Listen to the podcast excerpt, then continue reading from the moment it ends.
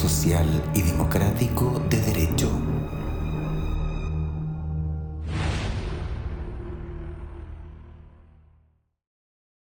Hola a todos, vamos a hablar del Estado Social y Democrático de Derecho en esta oportunidad.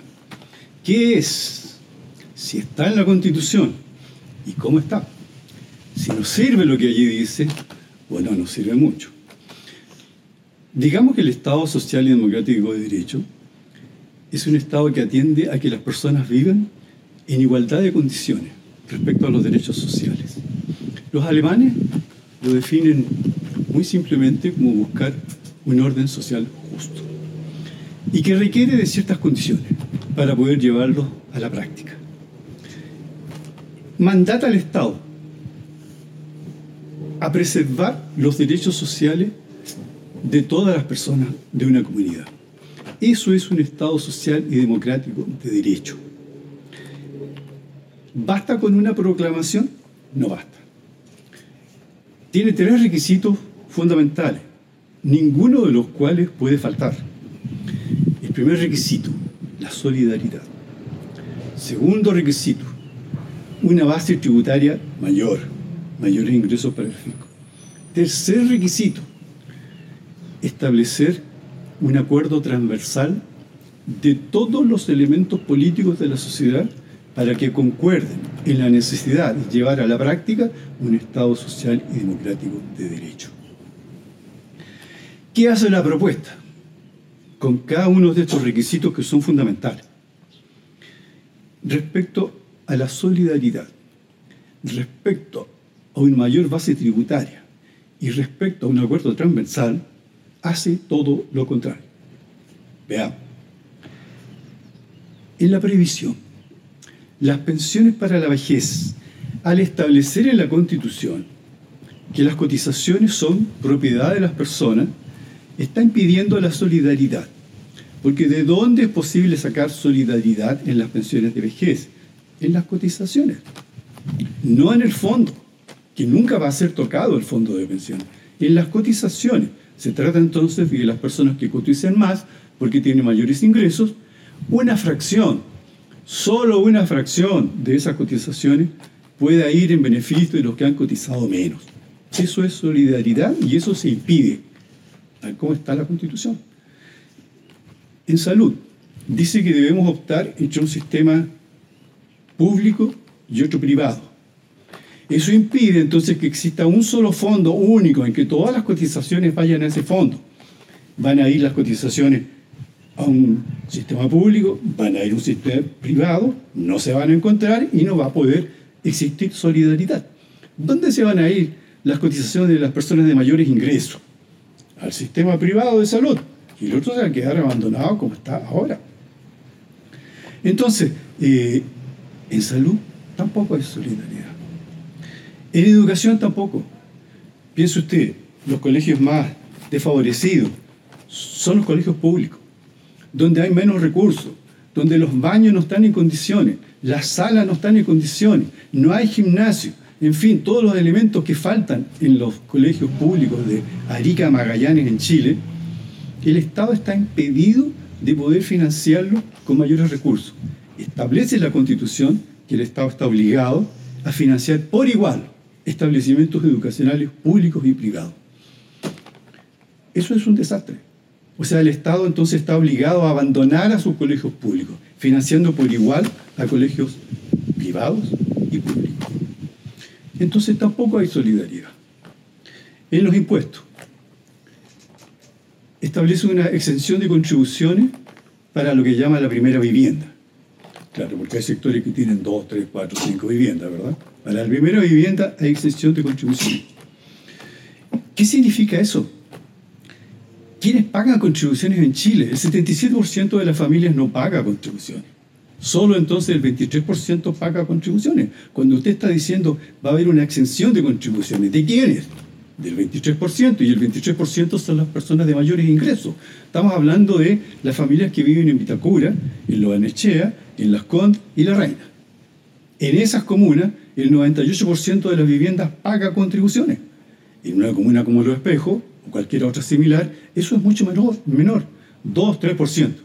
Significa entonces que ese fondo de contribuciones que se va a lo que se llama un fondo común municipal, que significa financiar a las municipalidades del resto del país que tienen menores, menores ingresos, ese fondo va a disminuir. Y piense usted que el 50% de ese fondo común municipal se financia con las contribuciones. Eso significa entonces dejar a la inmensa mayoría de los municipios en situación muy desmedrada, muy, muy desmedrada, que tiene que ver con el alumbrado público, con la ornamentación, con los jardines, con el aseo y con la seguridad. Si usted camina por alguna calle de las comunas que nombramos, va a haber uno y otro y otro vehículo de seguridad municipal.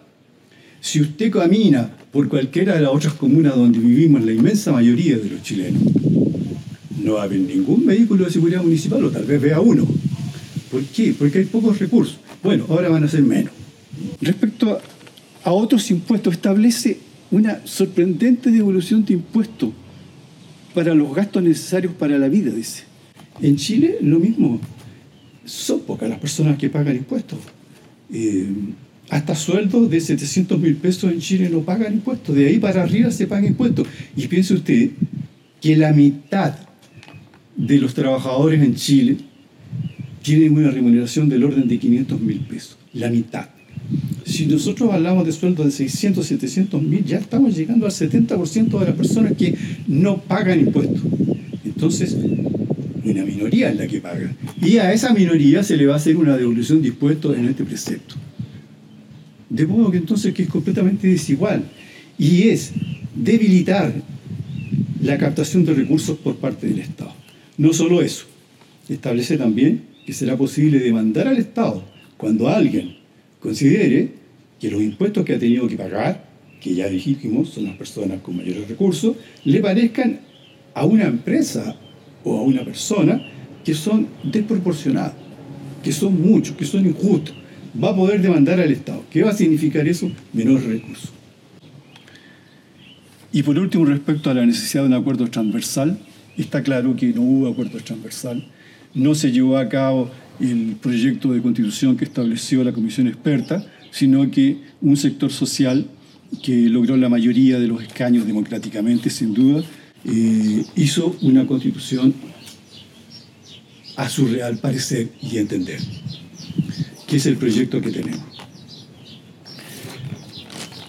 ¿Cómo queda entonces en la constitución el Estado social y democrático de derecho?